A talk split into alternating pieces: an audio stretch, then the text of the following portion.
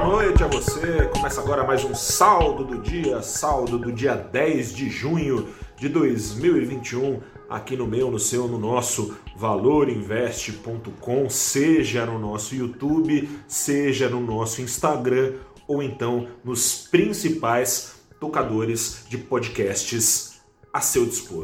Seguinte, gente, hoje o dia no mercado, o dia, o dia foi meio esquisitão, assim, foi tudo caminhando meio de lado. O Ibovespa chegou a ameaçar pegar no breu no meio da tarde, mas depois já deu uma uh, perdida aí de fôlego.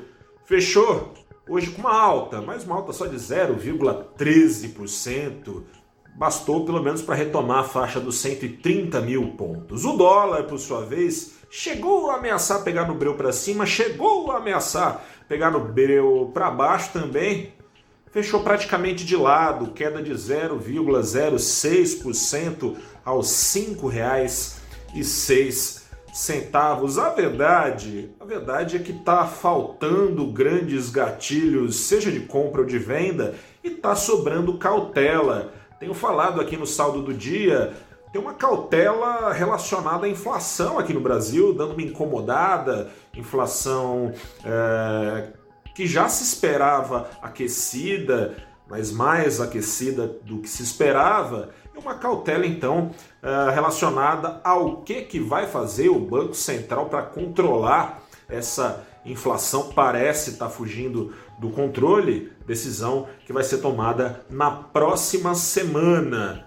Próxima semana, quarta-feira, então, o Banco Central deve subir a Selic em 0,75 ponto, mas tem uma dúvida: o que vai fazer depois? O Banco Central vinha falando que o ajuste era parcial, por quê? E aí eu vou traduzir alguns termos aqui para você. O ajuste da Selic seria parcial, ou seja, a Selic seria mantida em níveis estimulativos, ou seja, níveis de juros que ainda que subam, não cheguem a brecar o crescimento da economia. Que nível é esse? Um nível, nova tradução, que fica abaixo do nível neutro dos juros. O que é um nível neutro? Um nível de juros que nem fede nem cheira, nem desestimula o crescimento, nem estimula o crescimento. Ficaria um pouquinho estimulativo, então, a taxa abaixo do patamar de 6,5% ao ano, mais ou menos, é o que vinha apontando nos últimos documentos o Banco Central aqui do Brasil. Mas isso tudo não contava com uma economia que está crescendo mais do que se esperava. O primeiro trimestre foi bem surpreendente o nível de atividade. Segundo trimestre deve trazer eh, também algum nível mais forte de crescimento, que pressiona mais do que se pensava, especialmente o setor de serviços. A gente já começa a ver isso, o setor de serviços com a reabertura da economia sendo pressionado, por exemplo, no último dado de inflação que veio acima do desejado, em maio, crescendo o preço da alimentação fora de casa, por exemplo, as pessoas saindo mais de casa, comendo mais fora, comendo fora do domicílio, o preço para uma demanda, para uma oferta mantida numa demanda maior, preço indo um pouquinho para cima. Isso deve acontecer com outros serviços prestados para os consumidores brasileiros ao longo da reabertura da economia. E além disso, tem a crise hídrica. Crise hídrica que vem trazendo uh, preocupações. Tem um avião passando aqui, não repare não. Vou continuar o vídeo mesmo assim, o áudio mesmo assim.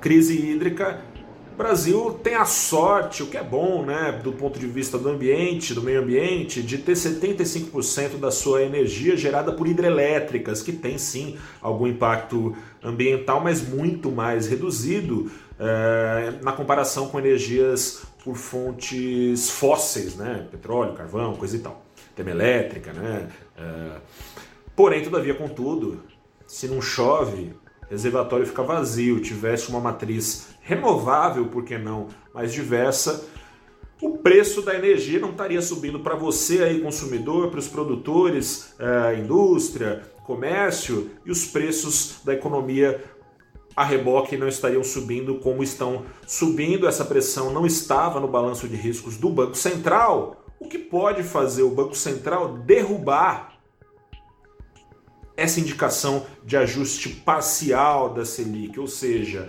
pode ir subindo em 0,75 até o patamar de juros neutros ou acima dele, se desejar. Por quê? Outro jargão. Está diminuindo o hiato do produto, o hiato do PIB. Que diabo é isso? É aquela diferença ali entre o crescimento real e o potencial de crescimento da economia. Está encurtando então o crescimento real do Brasil em relação ao potencial que o Brasil pode crescer. Sendo assim, uma pressão deflacionária, uma pressão que joga a favor de preços mais controlados, está saindo da frente Vamos ver o que, é que o Banco Central, eles que entendem, né? A gente só palpita aqui, a gente acompanha e tenta trazer a tradução do que está acontecendo para vocês aqui no valorinvest.com. Vamos ver o que, que o Banco Central uh, tende a decidir e vamos ver o que, que o Banco Central americano vai fazer na mesma quarta-feira. Tem super quarta, cautela veio hoje também por causa dos Estados Unidos. Tem toda essa tensão: será que vai antecipar alta de juros ou não? Teve um dado hoje reforçando a tese de que pode ser antecipado o fim de estímulos nos Estados Unidos, ela mesma. Inflação também. Inflação vindo acima do esperado lá uh, entre os cidadãos da América. Mas teve outro dado. O Banco Central Americano também tem meta de emprego, ou seja, não só controla a inflação, mas tem por objetivo entregar um mercado de trabalho com vagas suficientes para aqueles que procuram uma ocupação.